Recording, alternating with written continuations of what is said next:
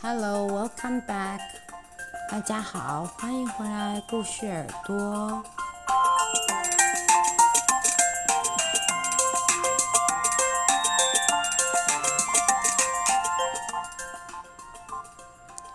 It's our English story today. 今天又是我们的英语故事时间喽。We're going to talk about a story that we can encounter every day. 今天呢，我们要讲一个英语故事。那这个故事呢，是内容是我们每天都会遇到的。It's about colors，是跟颜色有关的故事。The book is Color and Me。今天要念的故事书的名字叫做《颜色和我》。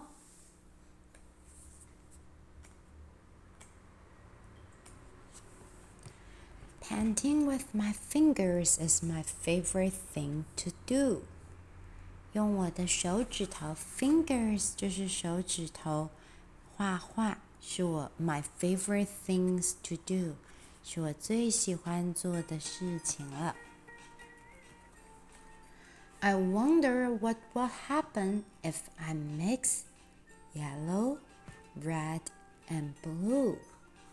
我好奇会发生什么事情。If I mix，如果我混合了 yellow，yellow 就是月亮的颜色，it's 黄色的，like bananas，香蕉也是黄色。Red，red 是红色，like tomatoes，像番茄一样的红色。And blue，还有蓝色，大海一样的蓝色。If I mix red with yellow, I get oranges. 如果呢，我混合了红色和黄色，我就会得到橙色。小朋友可以想想看，橙色的东西有什么呢？大家最常知道橙色的，像食物里面就有很多，like pumpkin 南瓜，或是 carrot。胡萝卜 and orange，还有橘子都是橙色的。I love to pick oranges straight from the tree。我喜欢直接摘树上面的橙子，then slurp all the juice。接着呢，把所有的橙子汁都吸进嘴巴里面。If I mix yellow with blue, I'll get green. 如果呢，我混合了蓝色还有黄色，那么我就会得到 green 绿色。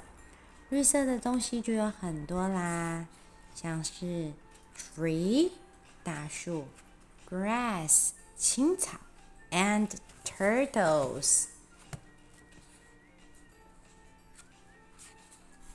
If I mix blue and red together，如果我混合了蓝色还有红色，then I'll get purple。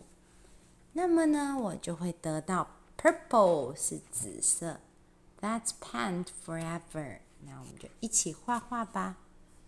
Purple grapes taste very sweet。Purple grape 就是 紫色的葡萄，当然葡萄现在也是有 green 的，对不对？但是小女孩很喜欢吃 purple grape。The perfect share with nanny treat 是最好的跟奶奶一起吃的点心。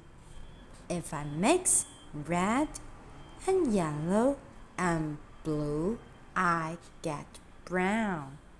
那么如果我把 红色、黄色还有蓝色全部都混合在一起，我就会得到 brown 咖啡色。Brown is my color. This is me. 这个小女孩呢，刚好就是咖啡色的皮肤的，所以她说 Brown is my color. 咖啡色就是我的颜色。This is me. 这就是我。This color suits me perfectly.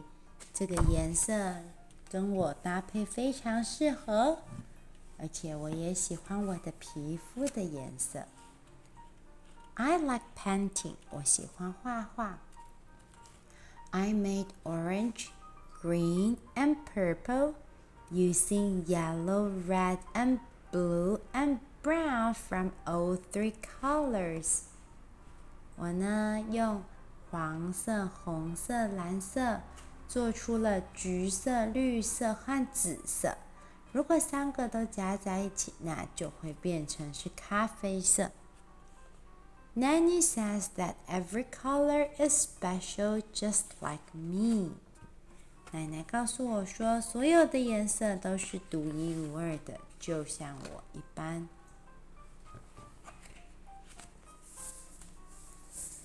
今天的这个小故事《Color and Mean》，希望大家可以通过故事认识不一样的颜色。